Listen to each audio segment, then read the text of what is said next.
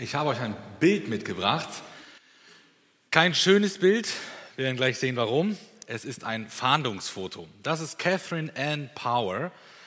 Sie war 1970 bei einem Banküberfall beteiligt und sie war Mitglied einer sozialistischen Terrorgruppe sozusagen, den Black Panthers, und die haben eine Militärbasis überfallen, haben äh, Munition geklaut, haben dann eine Bank überfallen, um gewisse Attentate finanzieren zu können.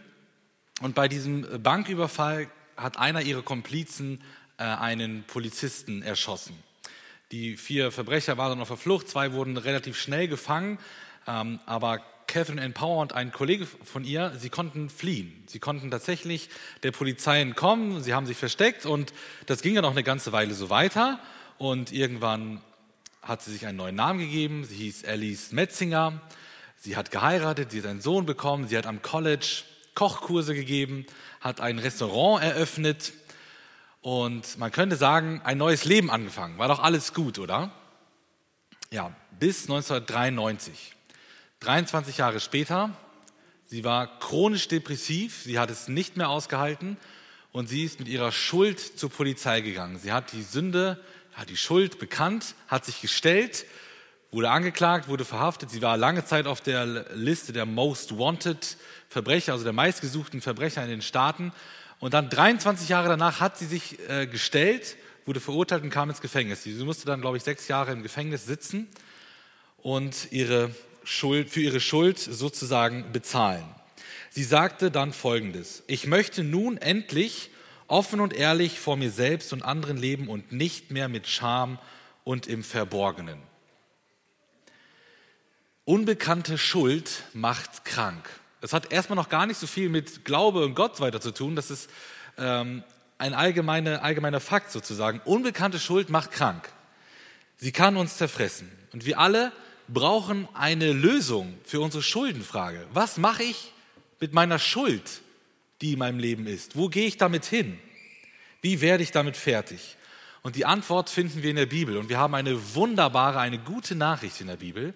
Sie lautet, Vergebung ist möglich und die Vergebung ist bei Gott, bei Jesus zu finden. Das Thema der Predigt lautet das Glück der Vergebung. Wir wollen uns jetzt gemeinsam den Psalm 32 anschauen.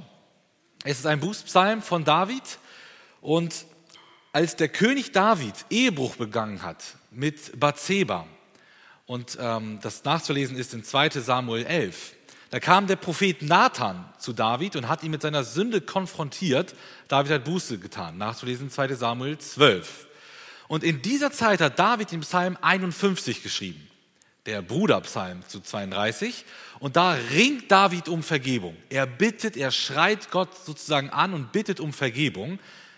Und der Psalm 32 ist dann nachher geschrieben, eine Rückschau sozusagen auf diesen Vergebungskampf und ist eine Feier der Vergebung. Das, deswegen das Glück der Vergebung. Ich lese den Psalm 32 von David ein Maskil.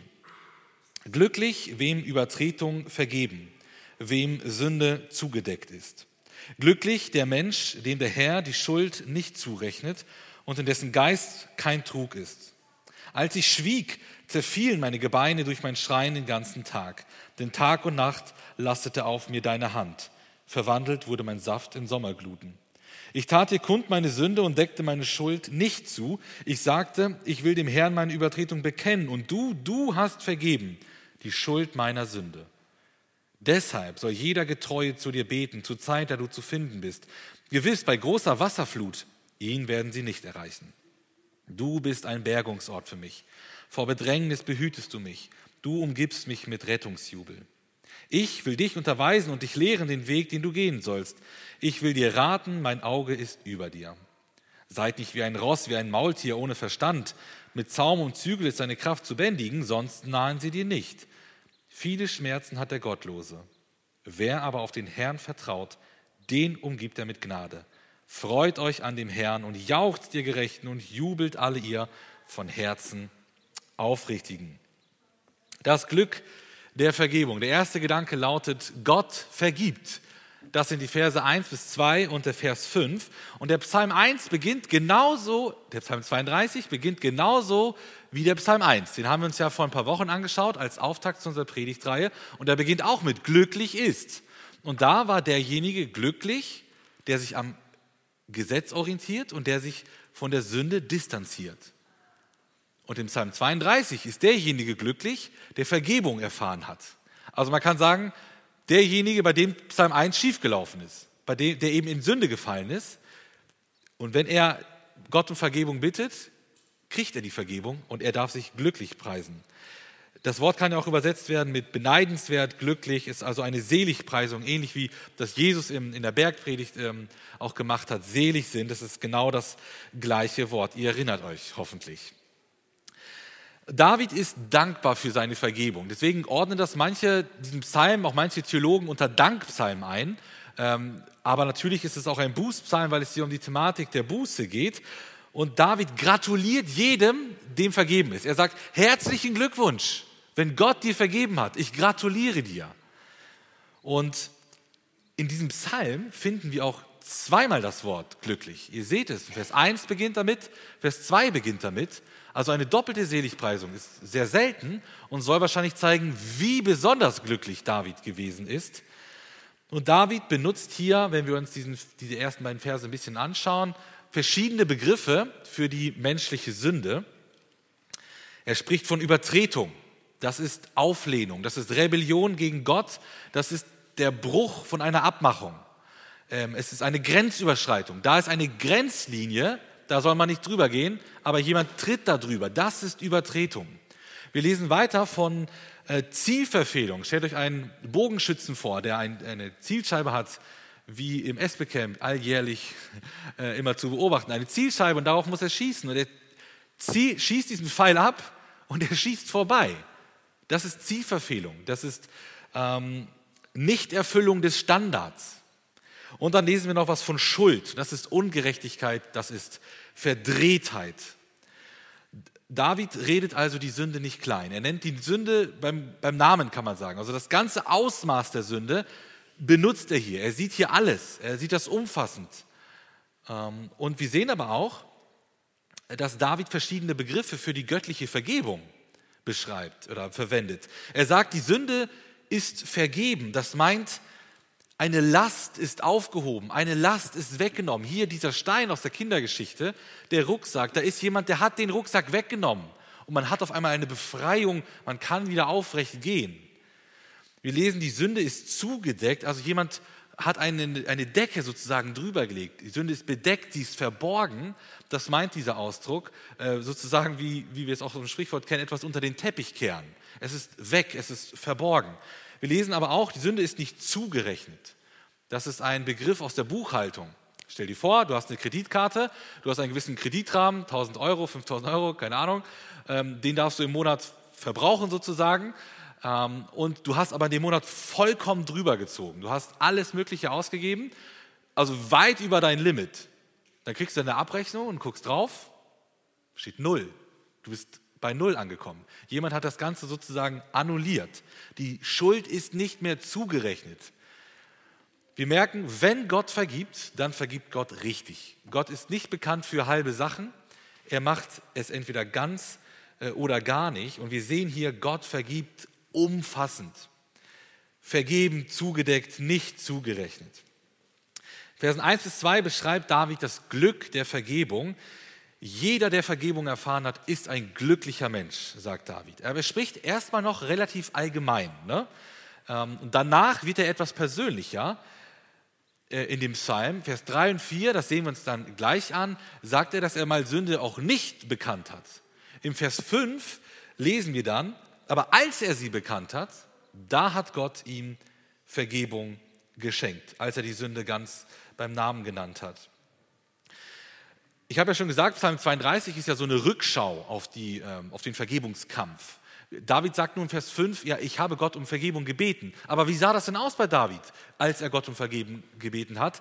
Und das sehen wir eben im Psalm 51. Dort ringt er noch um Vergebung und da sagt er, sei mir gnädig, Gott, nach deiner Gnade, so wie wir es im Lied eben gehört haben. tilge meine Vergehen nach der Größe deiner Barmherzigkeit, wasche mich völlig von meiner Schuld und reinige mich von meiner Sünde. Ich finde, es fällt auf, wie ehrlich David ist. Oder er spricht ganz direkt, er redet nichts klein, er bittet einfach um Vergebung. Bist du auch so ehrlich, wenn du mit Gott sprichst, wenn du um Vergebung bittest? Nennst du Sünde auch konkret beim Namen? In Vers 5 heißt es, David bedeckt seine Schuld nicht.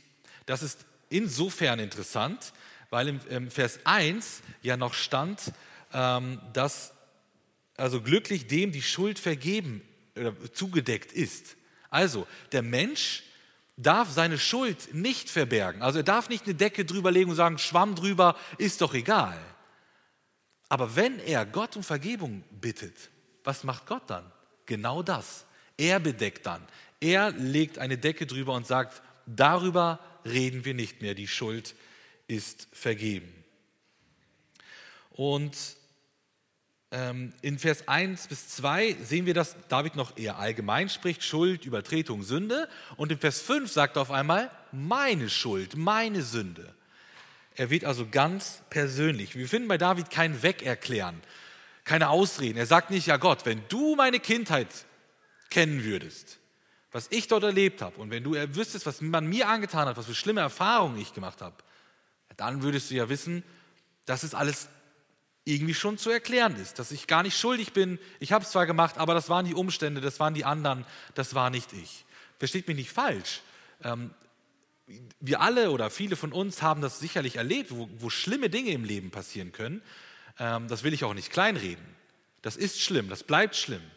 Aber David hatte das auch in seinem Leben. Wie viel Leid hatte David erlebt? Und David fängt nicht an, irgendwie Ausreden zu suchen und auf die anderen zu schieben und das irgendwie klein zu reden, Nein, er macht ein ganz konkretes Bekenntnis, das ist meine Schuld und ich bitte um Vergebung. Ich kann mir vorstellen, dass dir jetzt verschiedene Gedanken im Kopf rumschwirren. Das ist ja auch ein sehr persönliches Thema, Buße, Vergebung und so weiter. Ich weiß jetzt nicht genau, was du denkst, aber vielleicht denkst du, okay, David, Ehebruch, Auftrag zum Mord, der hat es doch nötig, um Vergebung zu bitten, oder?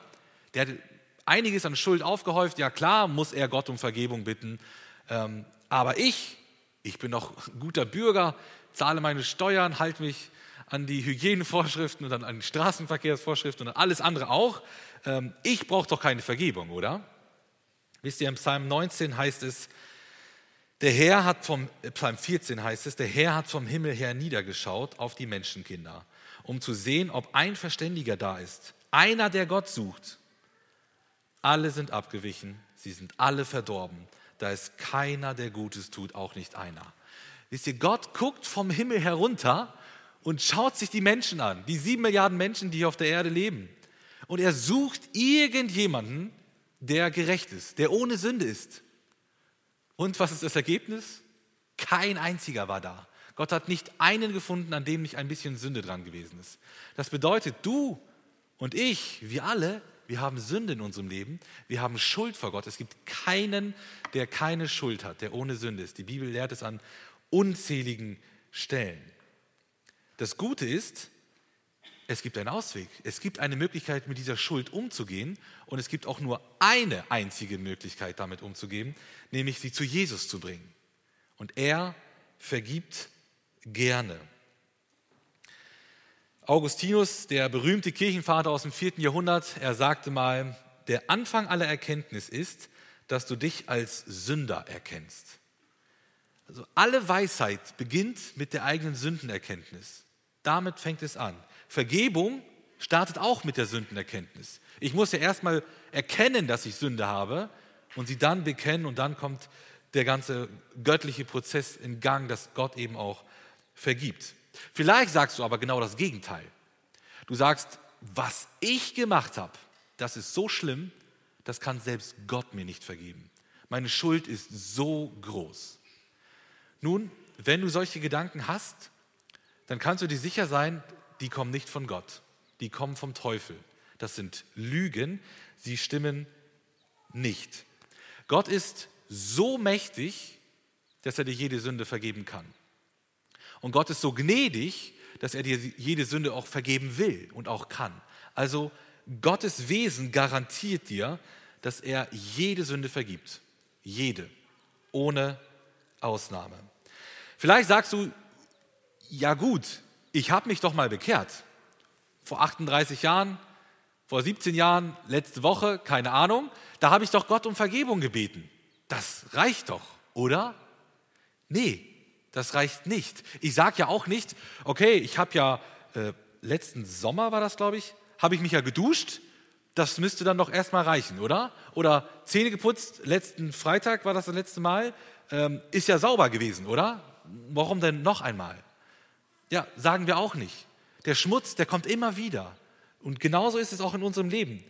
Dieser Schmutz, die Sünde, die Schuld, die kommt immer wieder. Wir haben es gehört in der Kindergeschichte. Der Rucksack wird jeden Tag wieder voll. Wir müssen den ständig entleeren lassen. Und das funktioniert eben, indem wir Gott um Vergebung bitten. Martin Luther hat ja 95 Thesen damals an die Kirchentür in äh, Wittenberg angeschlagen, die Reformation in Gang gebracht vor über 500 Jahren. Und die erste These von diesen 95 Thesen lautet wie folgt. Als unser Herr und Meister Jesus Christus sagte, tut Buße, denn das Himmelreich ist nahe herbeigekommen, wollte er, dass das ganze Leben der Glaubenden Buße sei. Also Buße ist etwas regelmäßig. Das ganze Leben soll eine Buße sein. Nicht einmal und dann ist ja okay, weil da ständig Sünde ist, die uns ja die Beziehung zu Gott kaputt macht. Wir müssen uns nicht noch ein zweites Mal bekehren, das meine ich damit überhaupt nicht. Das reicht, wenn wir das einmal tun. Aber da ist ständig etwas, was kaputt gegangen ist in der Beziehung zu mir, äh, von mir zu Gott oder auch zu anderen. Und das muss äh, regelmäßig bekannt werden. Vielleicht fragst du dich aber jetzt, brauche ich denn unbedingt Gott für die Vergebung? Gebung? Kann ich das Problem nicht doch irgendwie selber lösen? Wir Menschen sind da, glaube ich, oft wie der Baron von Münchhausen. Ich weiß nicht, ob ihr den kennt. Ziemlich lustiger Vogel, der einige lustige Sachen geschrieben hat, unter anderem auch das. Nämlich, er sagte, er war einmal unterwegs mit seinem Pferd, ist dann geritten und dummerweise in einen Sumpf gekommen und merkte, oh, das war keine gute Idee, ich sacke ab, wir gehen hier unter. Aber der Baron von Münchhausen ist ja ein Fuchs, der hat sich gedacht, das Problem löse ich selber. Und ihr seht es auf dem Bild, er packt sich am eigenen Schopf und zieht sich raus. Er beschreibt das, samt Pferd werden die beiden dann herausgezogen aus dem Sumpf und er ist gerettet. Ähm, ist eine lustige Geschichte, ist aber halt eine ausgedachte Geschichte. Ähm, physikalisch, ähm, ich bin ein Laie auf dem Gebiet, aber selbst das weiß ich, physikalisch ist das unmöglich. Mit Kraft und Energie und die Richtung und so weiter, das funktioniert nicht. Ich kann nicht, wenn ich runtersacke, mich an meinem Schopf irgendwie packen und rausziehen und schon gar nicht mit dem Pferd zusammen. Der Mann braucht, wenn er in dieser Situation ist, Rettung von außen. Niemals kann er sich selber da rausziehen. Aber ich glaube, wir Menschen wollen das gerne. Wir wollen uns selber erretten. Keine Ahnung warum. Wir wollen irgendwie Gott auf die Sprünge helfen. Wir wollen vielleicht auch nicht, dass jemand äh, ja, uns rettet und wir noch nachher zu Dank verpflichtet sind, dass wir uns vielleicht unser Leben ihm noch abgeben müssen. Wir wollen das selber machen. Wir wollen das selber klären. Und ich glaube, äh, wir Männer sind da noch viel, viel anfälliger als die Frauen, dass wir denken, ich schaffe doch das ganze Leben alleine, ich brauche doch keine Hilfe, brauche ich jetzt auch von Gott nicht. Ist ja in den Philippinen da sieht man äh, alljährlich so vor Ostern in der Karwoche schreckliche Szenen. Da gibt es Menschen, die glauben, sich auspeitschen lassen zu müssen, sich sogar kreuzigen lassen zu müssen, sich also fürchterliche Schmerzen zufügen zu müssen, ähm, um Gott damit zur Buße, also zur Vergebung zu bringen. Sie denken, wenn ich mich jetzt hier so schlagen lasse und blutig schlagen lasse, dann würde Gott mir vergeben durch diese Selbstkasteiung. Aber die Frage ist ja, vergibt Gott, wenn ich mich selber verletze? Niemals. Gott hat sich selber verletzen lassen. In Jesus Christus am Kreuz ist er gestorben für deine und für meine Schuld. Und was hat Jesus am Kreuz gesagt? Es ist vollbracht. Wir können diesem, ähm, diesem ähm, Erlösungswerk nichts hinzufügen. Wir können uns nicht selber erretten. Jesus hat alles für uns vollbracht. Okay, wenn wir das Problem also nicht selber lösen können, wie erhalten wir dann Vergebung? Und die Antwort ist ziemlich simpel. Vielleicht ist sie zu simpel für uns. Der bekannteste Vers wahrscheinlich äh, zum Thema Vergebung im, in der Bibel lautet, wenn wir unsere Sünden bekennen, so ist er treu und gerecht, dass er uns die Sünden vergibt und uns reinigt von jeder Ungerechtigkeit. 1. Johannes 1, Vers 9. Gott vergibt dir deine Sünde. Aber es gibt tatsächlich eine Bedingung. Nicht, dass du dir selber wehtust, dass du dich schlagen und kreuzigen lässt oder irgendetwas anderes Tolles machst. Nein, du musst einfach Jesus um Vergebung bitten. Das ist die einzige Bedingung. Und Jesus wird dich reinigen. Und er steht dazu mit seinem Wort. Und wisst ihr was, das ist das Tolle. Das ist anders als im Islam zum Beispiel. Dort kann sich ein Gläubiger niemals sicher sein, ob er wirklich Vergebung bekommen hat. Denn es heißt im Koran, Allah vergibt, wem er will. Es heißt auch, er ist äh, Vergebung, äh, barmherzig und so weiter. Aber ich kann es nicht wissen. Vielleicht vergibt er meine Schuld nicht. Am Ende sehen wir es vielleicht. Ähm, aber das ist eine sehr unsichere, unsichere Sache und hängt vielleicht auch von Allahs Laune ab. Wie gut, dass wir einen anderen Gott haben. Er steht zu seinem Wort. Er ist selber ans Kreuz gegangen, hat den Preis bezahlt und mit diesem Preis ähm, kann er uns vergeben und er steht dazu. Vielleicht hast du jetzt aber gedacht, oh, dieses ganze Bußthema und Vergebung, das ist doch erniedrigend, oder? Da irgendwie auf Knien ankriechen zu müssen und zu jemandem zu sagen, es tut mir leid, das ist doch demütigend. Was soll das Ganze denn? Ist das nicht ein Zeichen von Schwäche, wenn man um Vergebung bittet? Das Gegenteil ist der Fall. Charles Spurgeon, der bekannte Prediger, Fürst, sagte mal, zu bekennen, dass du gestern gesündigt hast, zeigt vor allem, dass du heute ein wenig weiser als gestern bist. Buße zeigt Größe. Und ich lade dich ein heute Morgen, komm, mit, komm zu Jesus mit deiner Schuld. Vielleicht bist du noch gar kein Kind Gottes, du hast noch nie die Vergebung von Jesus erfahren, dann ist heute der beste Zeitpunkt dafür. Du kannst Jesus deinen Rucksack bringen, deine Schuld bringen und er vergibt dir gerne. Vielleicht bist du aber schon lange Christ, bist hier Mitglied in der Gemeinde, du hast trotzdem Schuld, Sünde in deinem Leben, die du mit dir rumträgst und die du noch nicht vor Jesus, vor seinen Thron gebracht hast, dann bring die Sünde heute zu Jesus. Gott vergibt. Der zweite Gedanke lautet, Gott erzieht. Und das sind die Verse drei bis vier. David hat ja Vergebung erfahren. Warum? Weil er Gott um Vergebung gebeten hat. Das war aber nicht immer so. Es gab eine Zeit, in der hat David seine Sünde verschwiegen. Er hat sie geleugnet. Und lasst uns mal sehen, wie es David in dieser Zeit ging. 3 und 4 zeigt es uns. David hatte körperliche Schmerzen. Er war in einem depressiven Zustand. Und das Ganze ging fast ein Jahr lang. Seine Gebeine zerfielen. Das heißt, er war von Krankheit zerfressen. Ihm blieb nur noch Stöhnen über sein Leid. Interessant. Er sagt, ich schweige über meine Sünde, aber ich schreie, ich stöhne wegen meines Leids. Also er schweigt, aber gleichzeitig schreit er, weil da die Schuld in seinem Leben ist. Sein Saft ist vertrocknet. Das heißt, er hat keinen Lebensmut mehr. Jegliche Kraft ist weg. Ähm, er kann einfach nicht mehr. Das Leugnen der Sünde hat David krank gemacht. Sein Sohn Salomo, sein Nachfolger als König, schrieb, wer seine Verbrechen zudeckt, wird keinen Erfolg haben. Wer sie aber bekennt und lässt, wird Erbarmen finden. Sprüche 28, Vers 13.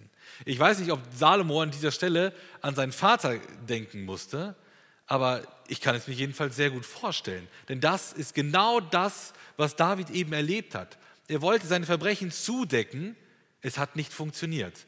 Aber nachher sehen wir, wenn er sie bekennt, dann kriegt er Erbarmen von Gott. Ähm, warum ging es David eigentlich so schlecht? Und die Antwort wird dich vielleicht überraschen. Woher kam dieser Zustand? Von Gott. David sagt, Gottes Hand liegt oder lastet schwer auf mir. Und das ist nicht positiv gemeint. Das ist hier eindeutig negativ gemacht. Gottes Hand war eine Last auf ihm, die ihn fast erdrückt hat. Gut wäre es, wenn wir es so lesen würden wie in Esra. Da lesen wir äh, im, im, Buch Esra eine ganze Menge, wie Gott sein Volk zurückgeführt hat, wie der Tempel wieder aufgebaut wird. Und ständig heißt es, all das war nur möglich, ja, weil Gott dabei war. Und da heißt es immer wieder, weil die gute Hand Gottes über mir war. Aber hier heißt es, Gottes Hand lastet auf mir. Ihr merkt den Unterschied, die Präposition über oder auf. Und das zeigt hier an dieser Stelle an, das ist negativ gemeint. Gott drückt sozusagen und Gott schickt dieses Leid, um David zur Buße zu führen. Damit er merkt, was sein Problem ist und er diese Schuld bekennt und Vergebung erhält. Gott erzieht. Nun bitte versteht mich jetzt auch nicht falsch. Ich habe nicht gesagt, dass Sünde äh, immer die Ursache ist ähm, für Leid, beziehungsweise umgekehrt, dass wenn wir Leid erfahren, dass da nicht immer Schuld oder Sünde äh, die Ursache ist. Ähm, da gibt es viele Beispiele in der Bibel, da einmal Hiob anzuführen der, oder der Blindgeborene aus Johannes 9, wo deutlich wird, sie haben nicht gesündigt und haben trotzdem schreckliches Leid. Also das ist jetzt kein Automatismus, Sünde und dann automatisch wird er großes Leid erleben und wenn du Leid hast, dann hast du definitiv gesündigt. Aber, das gehört auch zur Wahrheit, es kann sein. Es kann eine mögliche Ursache für mein Leid sein. Der Hebräerbriefschreiber beschreibt es so, denn wen der Herr liebt, den züchtigt er. Er schlägt aber jeden Sohn, den er aufnimmt. Das ist ein Zitat aus den Sprüchen. Jetzt macht er weiter. Was ihr erduldet, ist zur Züchtigung. Gott behandelt euch als Söhne. Denn ist der ein Sohn, den der Vater nicht züchtigt? Vers 11. Alle Züchtigung scheint uns zwar für die Gegenwart nicht Freude, sondern Traurigkeit zu sein, aber nachher aber gibt sie denen, die durch sie geübt sind, die friedvolle Frucht der Gerechtigkeit. Hebräer 12. Festhalten müssen wir, wenn Gott uns erzieht, dann ist sein Motiv immer Liebe. Er liebt seinen Sohn, sagt uns der Hebräerbriefschreiber, und deswegen erzieht er ihn, deswegen züchtigt er ihn. Und er schickt vielleicht schwere Zeiten, um uns zur Umkehr zu bringen. Und der Hebräerbriefschreiber sagt, klar ist das nicht schön in der Gegenwart. Als David dieses Jahr lang hatte und da voller Leid, voller Depression und Krankheit war, meint ihr, der fand das toll? Sicherlich nicht. Aber der Hebräerbriefschreiber sagt, nachher in der Rückschau sehen wir, das ist positiv, weil es uns zu Gott bringt, weil es uns Vergebung bringt, uns zur Buße führt. Ich las neulich von einer interessanten Studie. John Poon, ein australischer Psychologe, hat herausgefunden, dass Menschen, die regelmäßig zur Beichte gehen und regelmäßig das Abendmahl einnehmen, glücklicher leben als andere Menschen, die das nicht tun. Also er hat herausgefunden, wer ständig bei der Beichte ist und ständig im Gottesdienst Abendmahl einnimmt, der hat weniger Depression, erstaunlich viel weniger Depression, als jemand, der nie zur Beichte geht und nie Abendmahl einnimmt. Und jetzt die Frage, ja, warum ist das denn so? Ich glaube, das liegt auf der Hand. Wer regelmäßig seine Sünde bekennt in der Beichte und regelmäßig im Abendmahl auch Vergebung zugesprochen bekommt, das ist ja ein Zeichen des Abendmahls, Gott vergibt uns, der lebt gesünder, der lebt glücklich. Also sogar die Wissenschaft hat es herausgefunden, dass Sünde bekennen, Schuld abgeben, glücklich macht. Das Glück der Vergebung. Die Bibel wusste das schon ziemlich lange. Wenn es dir also schlecht geht, wenn in deinem Leben Situationen eintreten, die sehr, sehr leidvoll sind, dann ist meine Empfehlung an dich, an mich, dass du folgendes Gebet sprichst, dass du Gott bittest und sagst, Gott, ist meine Sünde die Ursache für dieses Leid? Gibt es irgendwo Sünde, die ich toleriere, die ich nicht bekannt habe, auf die du mich aufmerksam machen möchtest? Es kann sein, dass das Leid die Folge meiner Sünde ist. Es kann sein. Und vielleicht schickt Gott uns dann dieses Leid, schickt Gott dir dieses Leid, um dich zu Sündenbekenntnis, zum Sündenerkenntnis auch ja, zu führen. Vielleicht erzieht Gott dich gerade. Vielleicht bist du wie David. Seit längerer Zeit sündigst du und keiner weiß es, außer Gott natürlich. aber du verschweigst die Sünde, du bringst die Sünde nicht zu Jesus, dann können wir aus diesem Psalm festhalten, dass früher oder später wird die Sünde dich krank machen. Bei David war es ein Jahr, bei Catherine Power waren es 23 Jahre, wo dann das Leid so groß war, dass man nicht mehr konnte und Gott die Schuld bekennen musste. Warte nicht so lange wie David. Wir haben gesehen, Gott vergibt. Wir haben aber auch gesehen, Gott erzieht, damit er uns vergeben kann. Und das ist die Hauptbotschaft des Psalms. Das ist, das ist die Message, die der Psalm weitergeben möchte. Das ist das Glück der Vergebung.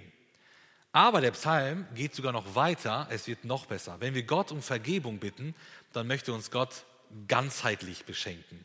Der dritte Gedanke lautet, Gott segnet, die Verse 6 bis 11. Im letzten Teil des Psalms, also der Abschluss des Psalms, da finden wir drei weitere Segnungen zusätzlich zur Vergebung, die Gott schenken möchte. Wenn wir Sünde bekennen, schenkt Gott uns Schutz, Führung und Freude. Und all diese Geschenke sind Folgen unseres Bekenntnisses. All das will Gott uns schenken, aber das geht nur, wenn da keine unbereinigte Sünde in deinem Leben ist, die die Beziehung zu Gott ja stören würde. Wie komme ich darauf? Das wird daran deutlich, dass der Psalm 32 eine gewisse Chronologie aufzeigt. Am Anfang, die ersten zwei Verse, so ähm, das Thema allgemein, glücklich ist, wem vergeben wird. Und dann kommt eine Chronologie, drei bis vier, Sünde wird verschwiegen. Und David leidet. Vers 5, Sünde wird bekannt, David erhält Vergebung. Und dann geht es weiter. Gott möchte dann als Reaktion uns weiter schenken und uns schützen und uns führen und uns erfreuen. Also diese Segnungen sind abhängig von unserem Sündenbekenntnis, von der Vergebung. Als erstes, Vers 6 bis 7, sehen wir den Schutz Gottes, den er uns anbietet. Der Vers 6 beginnt auch mit dem Wort deshalb. Also bezieht er sich ja auf das, was in Vers 5 geschrieben wurde. Und in Vers 5 sehen wir die Vergebung Gottes. Und weil Gott vergibt, ja deshalb können wir auch äh, Gott um Schutz bitten und Gott möchte uns schützen. Wenn dann die großen Wasserfluten kommen, schreibt David, dann wird Gott Schutz schenken. Gott will dich in den Stürmen deines Lebens bewahren. Gott ist der Zufluchtsort, Vers 7. Er bietet Sicherheit, wenn da Gefahr ist, im Verzug ist, dann kannst du dich bei Gott bergen. Und David jubelt vor Freude über Gottes Rettung, über Gottes Schutz. Das zweite Geschenk ist die Führung. Um Vers 8 spricht meiner Überzeugung nach Gott. Also wir haben einen Rednerwechsel. David spricht sonst, das ist öfter mal in dem Psalm, er spricht und dann auf einmal spricht Gott, dass die Redner auch mal wechseln, das ist nicht unüblich. Vermutlich, vielleicht ist auch Vers 9 noch äh, Rede Gottes, da bin ich mir nicht so ganz sicher, aber im Vers 8 bin ich mir ziemlich sicher, dass da Gott äh, zu David spricht. Und Gott sagt ne, im Vers 8, ich will dich unterweisen und dich lehren den Weg und so weiter. Also Gott spricht dem reuigen Sünder zu, dass er ihm den Weg zeigen will. Und das ist doch das, was wir haben wollen, oder? Wir Menschen wollen Gottes Führung haben. Wir wollen erfahren, was ist Gottes Wille für mein Leben. Wir wollen wissen, Gott, was soll ich machen?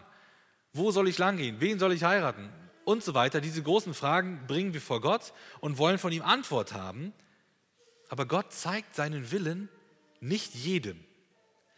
Gott offenbart sich dem Sündenbekenner. Ihn will Gott belehren. Ihm will Gott Weisheit für die Zukunft geben. Sein Auge wacht auf ihm. Also Gottes Führung gilt nicht jedem. Sie gilt dem Sündenbekenner.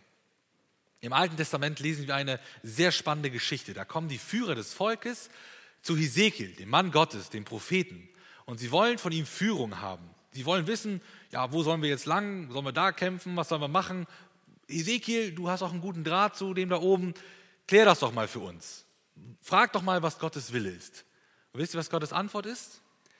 Ezekiel 14, Vers 3, du Menschenkind, diese Leute hängen mit ihrem Herzen an ihren Götzen und haben vor sich aufgestellt, was sie schuldig werden lässt.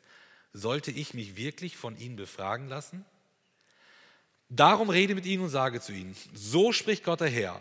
jedem vom Hause Israel, der mit seinem Herzen an seinem Götzen hängt und vor sich aufgestellt hat, was ihn schuldig werden lässt, und dann zum Propheten kommt, dem will ich daher antworten, wie er es verdient hat mit seinen vielen Götzen. Gott antwortet nicht. Er sagt ihnen nicht, was sie tun sollen. Ja, warum? Ja, sie leben im Götzendienst, in Sünde. Sie beten andere Götzen an und kommen dann zu Gott, sind dann so dreist, zu Gott zu kommen und zu sagen, Gott, kannst du uns denn nicht den Weg zeigen, was wir tun sollen? Und Gott sagt, schmeißt eure Götzen raus. Lesen wir weiter in Kapitel 14. Dann könnt ihr gerne zu mir kommen. Reinigt euch selbst. Ähm, ihr müsst um Vergebung bitten. Die Schuld da muss raus. Dann sage ich euch gerne, ähm, was ihr tun sollt. Aber ähm, das Sünden, die Sünde steht zwischen Gott. Wer Sünde toleriert, braucht nicht Antwort von Gott zu erwarten. Also wenn du in deinem Leben bewusst mit Sünde lebst, die du nicht Gott abgibst, dann kannst du dir dieses Gebet um Führung sparen. Gott wird dir nicht antworten, weil du ein viel gravierenderes Problem hast. Du musst deine Sünde bekennen, Gott deine Sünde bereuen und Gott wird dir vergeben und dann will er dich gerne beschenken. Er gibt dir Vergebung, er gibt dir Schutz, er gibt dir Führung und nachher sehen wir noch, er gibt uns Freude. Aber erstmal in Vers 9 sehen wir, dass wir uns auch führen lassen sollen. Es heißt es, seid nicht wie ein Maultier, wie ein Esel, wie ein Pferd. Ja, wie ist denn ein Maultier? Das läuft, wo es lang will. Und ähm, der Mensch, der mit dem Tier reiten will, der muss es irgendwie züchtigen, zähmen, Zaumzeug aufsetzen. Dann ist es vielleicht möglich, dass das Tier ja äh, gelenkt werden kann. Aber es ist im Grunde genommen von, von Haus aus sozusagen stur. Und Gott sagt, seid doch nicht wie so ein sturer Esel, der sich irgendwie ja so ganz schwer lenken lassen möchte, ähm, sondern lasst euch von mir führen. Ich will euch doch führen. Ich will dir den Weg zeigen. Mein Auge wacht über dir. Und ähm, sollen uns bereitwillig äh, führen lassen. Vers 10 zeigt dann, ja, wer sich dieser Führung Gottes widersetzt, der fügt sich selber Schmerzen zu. Wer aber Gott vertraut, dass Gott es gut mit mir meint, dass er mich führen will, dass er mich lieb hat und mir einen guten Weg zeigen will, ähm, ja, den wird Gott segnen, den wird, dem wird Gott gnädig sein. Aber die Voraussetzung für diese Führung Gottes ist das Sündenbekenntnis. Und wir sehen als drittes Geschenk die Freude. Der Vers 11 schließt diesen Psalm ab. Wer seine Sünde bekennt, ist glücklich zu preisen der hat allen Grund zur Freude. Er darf sogar jubeln, er darf es laut ausschreien, ausrufen, dass Gott Vergebung geschenkt hat. Ja, da ist eine Last, dieser Rucksack von der Kindergeschichte mit diesen Steinen, die ist weg. Und äh, ich vermute, Rita kann das bestätigen, der war schon ziemlich schwer, der Rucksack. Und als der ab war, als sie ihn ablegen konnte, war das schon ziemlich entspannter als vorher. Und darüber können wir jubeln. Wir können uns freuen, dass Jesus uns die Vergebung geschenkt hat. Psalm 32 hat ja schon eine schwere Thematik, das gebe ich zu. Es geht um Sünde, es geht um Buße, um Vergebung. Das sind Dinge, die schon sehr schwer sind, die uns auch belasten. Auch das Thema Leid ähm, war ein Thema. Ähm, aber Psalm 32 ist ein Freudenpsalm. Wie fängt er an? Vers 1, glücklich dem, die Übertretungen vergeben sind. Vers 7 mittendrin auch nochmal, ich jubel mit Rettungsjubel. Und der Psalm endet in Vers 11 wieder mit Freude. Also es ist eine Klammer, die den ganzen Psalm ja umrahmt. Es ist ein Freudenpsalm, es ist eine Feier von Gottes Vergebung. Also wer Gott um Vergebung für seine Sünden bittet, dem wird Gott vergeben. Aber Gott gibt noch viel mehr. Er will dich beschützen, er will dich führen und er will dich erfreuen. Gott will dich segnen. George Wilson hat vor circa 200 Jahren, 1829, eine Bank ausgeraubt und äh, eine Poststelle ausgeraubt, Entschuldigung, eine Poststelle. Und auch dabei kam äh, eine Person ums Leben. Er hat den Postbeamten erschossen.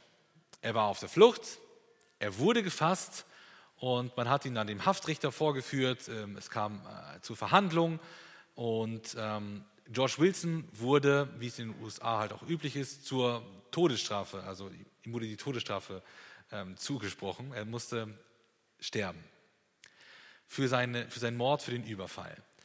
Aber das Gute war, der Präsident höchstpersönlich, Andrew Jackson, hat sein Veto eingelegt. Der amerikanische Präsident hat ja die Möglichkeit, eine Begnadigung auszusprechen und dann das Gesetz, äh, das Urteil der Justiz sozusagen rückgängig zu machen.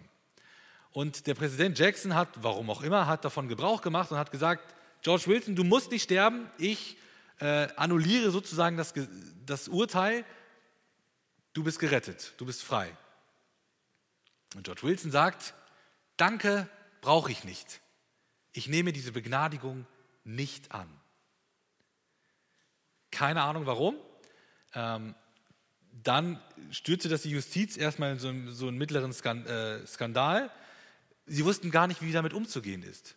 Wir haben ein Gesetz, die Todesstrafe ist erlassen, er muss hingerichtet werden, aber der Präsident legt sein Veto ein, er begnadigt den, jetzt ist er freigesprochen, aber er nimmt das nicht an. Ja, was machen wir jetzt? Was gilt jetzt? Das Gesetz, ähm, das, ähm, die Begnadigung durch den Präsidenten, so einen Fall hatten wir noch nie. So dumm ist ja eigentlich auch keiner.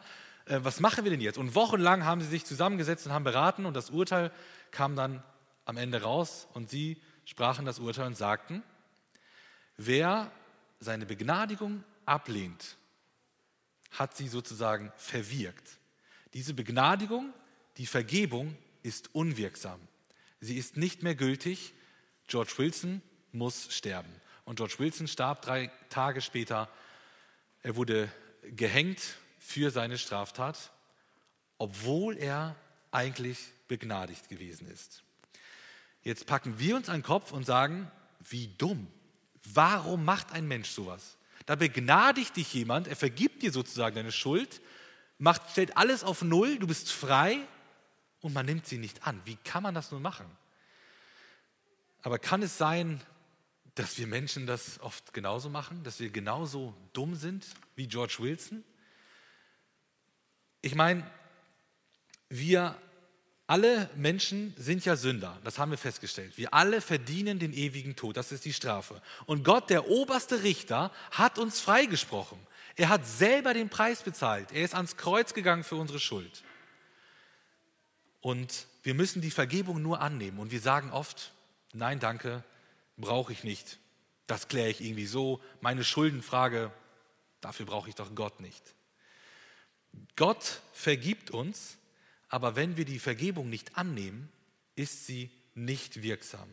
Und ich bete, dass es auf keinen von uns hier im Raum zutrifft, auf keinen, der im Livestream zugeschaltet ist, dass keiner ja auf diese Idee kommt, Gottes Vergebung, die er uns darreicht, abzulehnen. Und Jesus schenkt dir Vergebung, nimm sie an. Wir werden jetzt eine Zeit der Stille haben. Wir werden ein paar Minuten Zeit haben, in der du Gott antworten kannst in der du Gott ähm, ja, eine Antwort geben kannst auf das, was, was er in seinem Wort dir gesagt hat. Wenn du Sünde erkannt hast, dann kannst du sie gleich vor Gottes Thron bringen. Du kannst ihm deine Sünde bekennen und er wird sie dir gerne ver, vergeben.